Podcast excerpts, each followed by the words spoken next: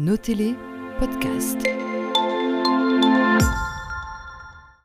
L'actualité de cette semaine, c'est donc bien évidemment la mobilisation des agriculteurs, barrages filtrants, routes bloquées, manifestations devant des entreprises agroalimentaires encore montées sur Bruxelles.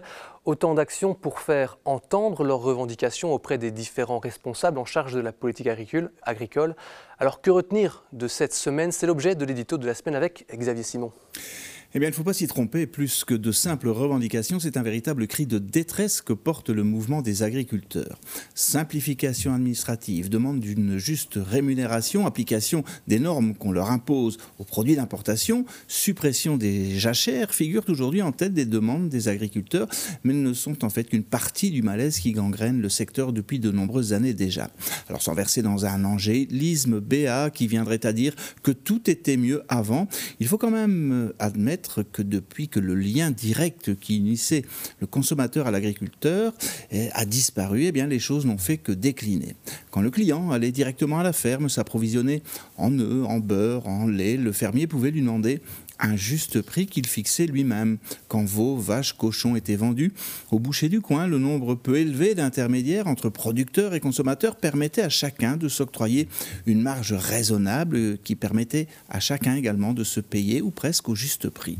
Vendre son blé au meunier du coin, ses betteraves à la petite sucrerie locale, alimenter ses bêtes avec sa propre production permettait aussi de trouver un équilibre financier qui agréait tout le monde. Alors soyons de bon compte, hein. face à l'évolution de la société, ce modèle était intenable. Des besoins grandissants, les changements de comportement des consommateurs, une compétition devenue mondiale, des distorsions de la concurrence liées à des facteurs socio-économiques ont précipité les agriculteurs dans une fuite en avant dont ils n'étaient pas forcément demandeurs. L'agriculture devenue intensive a exigé des agriculteurs des investissements toujours plus importants alors que dans le même temps, la maîtrise et la valorisation de leur production leur échappaient, fluctuant désormais selon l'état des marchés mondiaux ou le bon vouloir des géants de l'industrie agroalimentaire. En forçant le trait et sans vouloir tomber dans le misérabilisme, nos exploitants agricoles seraient-ils finalement devenus des exploités? Ce qui est clair, c'est que le modèle doit changer. La PAC doit évoluer, les réglementations doivent retrouver plus de souplesse tout en garantissant encore la sécurité de la chaîne alimentaire, des garde-fous doivent encadrer une politique de prix raisonnable.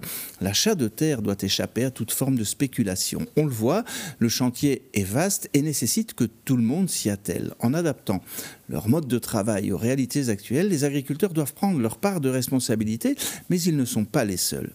Les politiques doivent agir sur tous les leviers qu'ils détiennent plutôt que de gaspiller leur énergie à se dédouaner de leurs responsabilités en pointant celles des autres, les citoyens en adoptant un mode de consommation qui valorise le travail des agriculteurs. Parce que dire que l'on soutient nos agriculteurs, c'est bien, mais le démontrer par des actes au quotidien, eh bien c'est encore mieux.